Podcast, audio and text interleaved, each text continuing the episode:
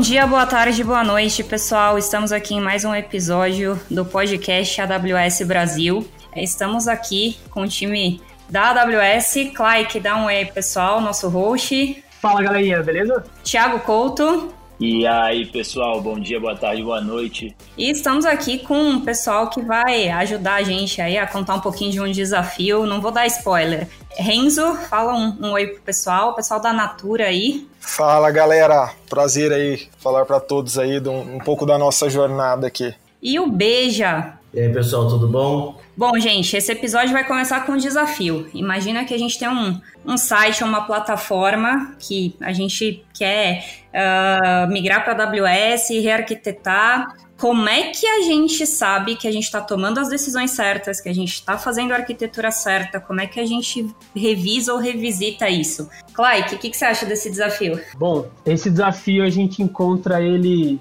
todos os dias aqui na vida como arquiteto na AWS, né? E aí, uma ferramenta já dando aqui a resposta, Anne, que pode ajudar você nesse desafio e ajudou o pessoal da Natura também, eles vão trazer um pouquinho, é o Architected Review, o Architected Tool. Né? Para quem não sabe, a AWS ela pegou a experiência aí de vários clientes da própria AWS, desenvolveu ali um white paper, né? um documento explicando boas práticas, enfim. Aí ela é dividida, antigamente era cinco pilares, mas a gente teve uma atualização, então estamos com seis pilares agora. Falando um pouquinho dos pilares, a gente fala ali de excelência operacional, como que você lida com sua aplicação, dia a dia, fim a fim pilar de segurança, pilar de confiabilidade, então saber se sua aplicação vai parar de pé, se você está ali seguindo as melhores práticas. Eficiência de performance também é outro pilar, então saber se você está aproveitando tudo que a cloud, enfim, serviço gerenciado, olhando para a rede, coisas do tipo. Otimização de custo, que é um pilar bem importante, os, os, os, clientes adoram essa, essa, essa parte aqui, né? Que ajuda bastante a ter uma visão do que, que a gente pode economizar. E o mais recente aí, o caçula aqui dos pilares, que é sustentabilidade. Foi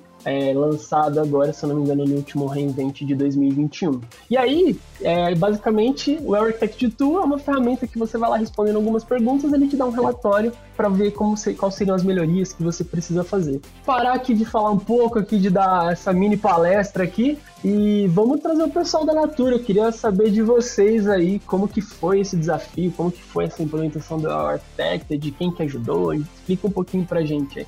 Show, Clark. Bom, é, como você comentou, não é um desafio pequeno, né? Então imagine numa empresa como a Natura de 50 anos aí que, que tem uma, uma arquitetura de sistemas aí tinha, né, on-primes, e a gente se deparou com um desafio para viabilizar uma estratégia de negócio que era o famoso multi-multi-multi, né? A gente sempre procurou ser multi-brand, multi-experience e multi-region, né? Então a gente tem o desafio aí de internacionalizar, a gente já, já tem uma boa quantidade de países na América Latina, mas a gente gostaria de alçar voos maiores aí para o restante do mundo, inclusive a gente já entrou na Malásia, mas a gente tinha essa, esse desafio e a jornada cloud veio justamente para nos ajudar a resolver isso, dar, dar mais agilidade e, e também capacidade para que a gente pudesse viabilizar a nossa estratégia, né? E aí imagina o desafio de rearquitetar uma plataforma das consultoras que eram Privacy em, em uma plataforma cloud, multi-region, com todas as melhores práticas, né? Então não foi um desafio fácil, a gente fez um lançamento da nossa plataforma e logo em seguida a gente contou com a ajuda da AWS aí. É, queria convidar o Beijo aí para contar um pouquinho como é que foi, foi um pouco da liderança dele aí junto com o time de engenharia que a gente executou esse trabalho aí junto com, com o Tiagão também. É, pô, foi, foi bacana, é, acho que foi um prazer ter participado disso. Eu hoje sou um tech manager aqui do time do CCOI, mas é, trabalhei também ali no passado ali junto com o Thiago, o time da AWS e todo é, com relação ao architect, né? Então eu fiz um papel de arquiteto de soluções na época também, então foi uma experiência sensacional. A gente fez um trabalho surreal, porque é uma coisa que você não para. É, normalmente você tem uma, hoje uma solução rodando, então você às vezes não para para olhar para ela, saber se realmente ela está na, na, melhor forma, na melhor performance, o custo dela, etc. Então toda essa questão de cloud trouxe todo mundo para a gente que a gente não olhava, então a gente teve que olhar. Por exemplo, a gente participou aí, um total foram cinco meses, onde toda quarta-feira a gente tinha reuniões com o time, com o Thiago aí, com o pessoal de, de, de banco de dados, pessoal de aplicação, a parte de integrações, o que, que integra com o que, falava com fornecedores. Então, assim, A gente olhou aplicação por aplicação, só para vocês terem uma ideia do, desse produto que a gente olhou. Ele tinha ali em torno de, de umas 10 ou 11 é, aplicações, microserviços, né? São produtos ali dentro que formam o produto como um todo, né? Foram mais de 20 reuniões, né? Isso gerou 80 horas de trabalho. É, em média, aí, a gente teve umas 11, 12 pessoas envolvidas, incluindo os DBAs, os tech leads, né? Todo esse pessoal. Então, assim, a gente olhou de tudo. Olhou desde a aplicação, do front, olhou os back-ends, como eles conversavam, como que era a modelagem de dados, né? Como que é, os dados estavam sendo trabalhados, o banco de dados, o resize disso, a distribuição disso, parte de secret break. Então, todos esses pilares né, que foram falados com relação ao Architect, a gente foi olhando um a um e, e, assim, é uma experiência sensacional no, no, aspecto tanto meu profissional, quanto no aspecto do produto final, né? Que ficou muito bacana. Boa, beija. É saudosas quartas-feiras, né, cara? Sim, Discussões sim, profundas. é, é, a gente teve realmente um, um deep dive aí. A gente iniciou lá com, com o projeto de ProServe, que é a nossa consultoria, a gente deu prosseguimento e é importante entender que como a plataforma ela está evoluindo, ela está em constante é, modificação, o Well Architect não é um, um, uma tool, não é um framework que você vai aplicar uma vez e depois você vai guardar o resultado e pronto. Então, acho que dois pontos importantíssimos aqui. Primeiro, executar, então você vai descobrir, você vai ter alguns findings, é colocar esse roadmap, realmente implementar aquelas alterações, que foram muitas, né, Beija, ao longo do projeto. E o segundo é não falar, pronto, agora minha plataforma está perfeita, eu não preciso fazer mais nada. Não, a gente vai ter alterações, tanto de negócio quanto alterações de contexto, que a gente precisa dar é, essa continuidade. Mas aí falando um pouco desse projeto específico, veja, é, o que, que, isso trouxe de resultado, de benefício? Eu acho que primeiro para a plataforma, é interessante a gente comentar que é uma plataforma é, de sales, então ela tem sazonalidade, ela tem impactos em relação à mídia, por exemplo, a divulgação de mídia. Então é interessante a gente entender, dado que a gente já falou sobre como foi executado esse projeto, é interessante entender os resultados deles também. A parte de resultado eu vou até deixar o Renzo falar, cara, porque ele tem mais dados sobre isso. Mas quando a gente fala de, de Architect, ele não traz só resultados finais com relação a custos, a performance, etc., mas também a cultura, né, cara? Porque quando você começa a trazer esses pilares para dentro de um produto, onde você tem várias pessoas trabalhando, todo mundo começa a olhar diferente para aquilo. Não começa a mais seguir o mesmo plano todo dia. Então o cara vai se preocupar mais com a segurança, vai se preocupar mais com a performance, como que ele vai modelar esse dado. Então a Squad começa a ter uma, um, movimento diferente né, no dia a dia, né? E aí o Renzo acho que consegue trazer o quanto isso trouxe para esse produto no final das contas, né? Boa, Beija. Apesar de não ter participado todas as quarta-feiras aí que o Thiago roubava você, né? Vocês ficavam sempre juntos, mandava mensagem e ninguém respondia, né? Não, eu tô com o Thiago, tô com o Thiago. Mas participei de algumas aí, mas os resultados realmente foram impressionantes, né? A gente teve uma melhoria no índice de performance da aplicação, né? Que a gente mede aqui o APDEX, subiu de 0,78 para 0,96 os próprios tempos de resposta da plataforma, depois aí do, do Architect, evoluiu 300%, 40% na redução de custos da, de operação de cloud, três vezes menos é, em disponibilidade na plataforma e queda de quase 70% no volume de incidentes, né? Então, cara, isso é, foi realmente isso falando de resultados técnicos, né?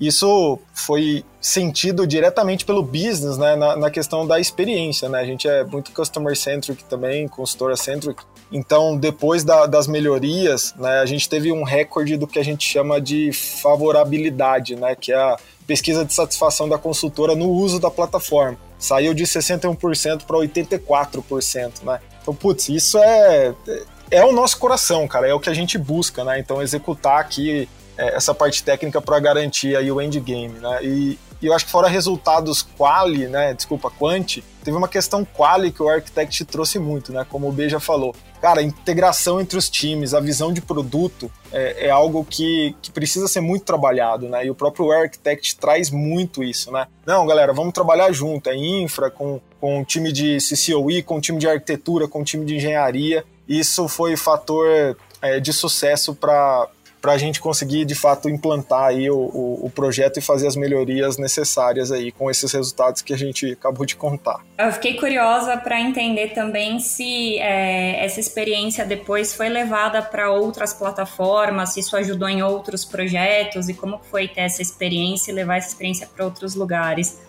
Olha, Ana, como, como o Beja falou e o próprio Tiagão falou, é, justamente a gente começou pela nossa plataforma de sales, mas a gente tem uma série de outros produtos aqui e todo ano, desde o do primeiro Well Architect que a gente executou, a gente executa, né? É, a gente executa tanto preventivamente, então as outras cinco plataformas que a gente tem, que a gente chama de globais, que compõem esse ecossistema da consultora, a gente já executou. No nosso próprio e-commerce, que também tem uma parte que é 100% cloud native, aí rodando em AWS também. E o mais legal, né, a gente é, incluiu esses pilares né, do, do Architect dentro da avaliação do time de arquitetura. Então, qualquer nova solução, preventivamente, que a gente vai pensar, que a gente vai avaliar, já incluem a validação dessas disciplinas aí do Architect, inclusive já colocando Green IT em sustentabilidade no meio aí, como o Clark falou, né? É uma pegada que a gente sempre está ligado aí e se preocupando também. Ô, e Beija, é, eu falei no começo do episódio aqui, né, que a gente estava com a gravação, sobre os pilares, você puxou um pouco agora, né, Reis, sobre o pilar de sustentabilidade. Eu queria saber, assim, dentro desses seis pilares, teve algum pilar que vocês falaram, não, esse aqui a gente está bem, esse aqui fica tranquilo que a gente está bem, aí chegou na hora lá daquela análise, ficou tudo crítico, o relatório sangrou. Teve alguma questão assim que surpreendeu vocês? E algum outro também no outro lado, né? Você fala, putz, aqui a gente não tá fazendo bem. E aí ele acabou surpreendendo no quesito de caraca, olha, a gente tá, tá bem melhor nesse, nesse aspecto aqui, nesse, nessas revisões que vocês fizeram, ou no projeto maior, enfim, se tiverem algum, algum case desse tipo. Acho que eu vou comentar a parte boa, vou deixar a parte difícil pro beijo. Eu acho que assim, é, eu acho que o selo verde que foi colocado aqui, que era bem legal, era da nossa gestão de custos em cloud, né? FinOps. A gente estava iniciando aí essa prática de FinOps. É, apesar de a gente não estar feliz com os custos, mas era devido a algumas escolhas de, de plataformas que a gente acabou substituindo depois, né, plataformas de tecnologia, mas o nosso, a nossa execução ali do, do, do time de FinOps, ali de gestão de custos de cloud, com todas as práticas, reserva, saving plans, enfim, é, right size, eram muito bem executadas e a gente ganhou o selinho verde ali, né? Então isso surpreendeu positivamente a gente aqui é, logicamente que a gente vem evoluindo ao longo dos anos, porque é muito dinâmico. Always beta, eu costumo falar aqui com o time, mas foi, foi uma surpresa legal. E aí eu acho que eu deixo a missão pro Beijo aí que participou e é, entrou, foi pras entranhas aí da, da parte difícil aí. Ué, você corrigiu, pô, agora tá tranquilo. É, é, é, é eu tinha um chefe falando assim, quando você aparece só em problemas, alguma coisa tá errada, né? Você não, não, não é uma boa, uma boa pessoa, né? Mas vamos lá. Mas, assim, é, acho que teve um ponto, cara, que eu, eu me surpreendi bastante com o Architect, foi na, foi na questão de, de resiliência ali, né? De quanto, quanto que a nossa aplicação ela conseguia parar em pé, né? Porque a gente tinha muito essa questão, poxa, tudo bem, eu uso serverless, eu uso é, Kubernetes, é, eu uso bancos multi-AZ e tava tudo bem, então tava tudo perfeito, tudo falando com filas SQS, SMS, então a gente achou que tava surfando a onda, que tava mandando super bem. E quando a gente começou a ter os feedbacks do, do Architect, né, principalmente na parte de secret break, né, disponibilidade, poxa, o, o Kubernetes, a gente usava o, o, o Kubernetes que era um IaaS, né, que era o, o K8S da comunidade, né, dava um baita de um trabalho quando a gente tinha algum tipo de problema com esse Kubernetes, então a gente tinha que fazer uma manutenção ali, tinha que ter um time especializado em Kubernetes para fazer isso. É, então foi um ponto, por exemplo, a gente fez até uma, um, um case, depois a gente fala sobre isso, sobre a migração para o EKS. Então, assim, a gente trouxe uma maturidade e uma, uma, uma estabilidade no nível de aplicação, migrando para esses serviços mais, mais SaaS, né, vamos dizer assim, né, mais estáveis, que, sinceramente, eu, na minha época, eu, eu ainda falava assim, não, mas está tudo bem, está funcionando, tem resiliência, o meu câmbio funciona bem e tal. Mas quando a gente começou a pegar esses feedbacks, eu tomei um susto. Falei assim, cara, não tá tão bem quanto eu imaginava, né? E aí foi bom, né? Foi bom porque ao mesmo tempo que você entende, é, é isso, né? O architect acho que é isso, é você sair da sua zona de conforto. Você sai do momento que você fala, não, eu estou super bem, e é onde você acaba ficando confortável e é onde acaba acontecendo os problemas. Então, quando você sai da sua zona de conforto, fala, não, não estou bem, é onde você começa a repensar o que você tem que melhorar, né? E aí foi todo um trabalho aí que a gente fez. É, esse resultado desse todos esses meses aí de, de reuniões, etc., é, depois gerou um, backlog para gente, a gente implementar isso. E a gente implementou durante esse tempo E, meu, a vida é muito melhor depois disso, né? Eu falo muito, eu comparo muito Kubernetes, cara, assim. Que a gente já passou tanto problema de Kubernetes com certificado, com master, essas coisas de a gente ter que ficar virando madrugada resolvendo. E hoje eu nunca mais ouvi falar de problema de Kubernetes. Então, assim, a gente começa a tirar algumas coisas da frente que vão ficando super, super interessantes. É isso mesmo, né? Tipo, a gente tem que Antigamente a gente chegava lá e acendia uma vela todo dia, hoje a gente nem precisa mais disso, né? Então tá super tranquilo. Então foi, foi bem bacana essa parte de, de resiliência e de estabilidade de aplicação. Excelente, Deja. É, você comentou bastante sobre Kubernetes também. É, existe um outro blog post falando sobre essa migração aí do, do KOps para KS, quem tiver interesse. É um ponto que você comentou que acho que é, é meu primeiro discurso toda vez que a gente vai falar de Well Architect, é, pessoal, a gente não está aqui para apontar dedo, a gente não está aqui para fazer o assessment embora, ao contrário, a gente está aqui para juntos a gente ver quais são os pontos de melhoria da aplicação e a gente realizá-los, a gente implementá-los. Então, acho que esse é o primeiro mindset que a gente tem que ter quando a gente vai falar desse tipo de coisa. Outro ponto interessante, para quem quer saber um pouco mais é, do case da Natura, a gente tem um caso de sucesso publicado sobre esse Well Architect, então fiquem à vontade para pesquisar, vocês vão achar na página de cases de estudo de caso nosso. Um outro ponto, quando quem quiser saber um pouco mais sobre o Architect, o processo, as perguntas, como funciona, a gente tem um white paper também falando sobre o Architect, então fiquem à vontade para buscar. A gente também vai colocar essas referências na página do podcast. E no mais, eu quero agradecer mais uma vez a presença de vocês aqui nesse nosso, nesse nosso episódio. Acho que foi bastante proveitoso. A gente traz contra dados no argumentos, é, a gente traz bastante dados aqui toda vez que a gente vai falar de algum case desse tipo, desse nível, com esse tamanho. Renzo, quer mandar a última mensagem pro pessoal de casa? Pô, galera, só agradecer aí o tempo de vocês, espero que vocês tenham curtido. Sigam aí as redes sociais da Natura, é, Natura e Co. Comprem bastante para viabilizar, ver se a plataforma e os resultados que a gente está falando aqui. A gente sempre quer feedback aí. E agradecer todo o time AWS, todo o time da Natura e Co. aí, enfim, arquitetos, SREs, times de CCOE, enfim, que participaram desse projeto, engajaram e sempre colocar aí os nossos comportamentos prioritários à frente, né? costumo dizer lá a frase do Ayrton Senna, né?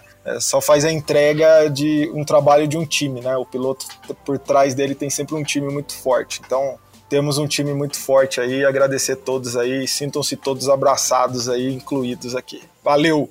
Boa, beija, dá o um tchau pra galera aí. Bom, obrigado, gente. Obrigado pelo convite de novo. Foi um prazer aí participar desse podcast aí. É sensacional. Achei muito bacana. Meio difícil, né? Pra gente que não é acostumado. É, e é isso aí, pessoal. Pode seguir a gente aí nas redes sociais aí. E o que precisarem, nos procurem também. Valeu! Beleza, pessoal. Então, muito obrigado por mais esse episódio. Abraço e valeu!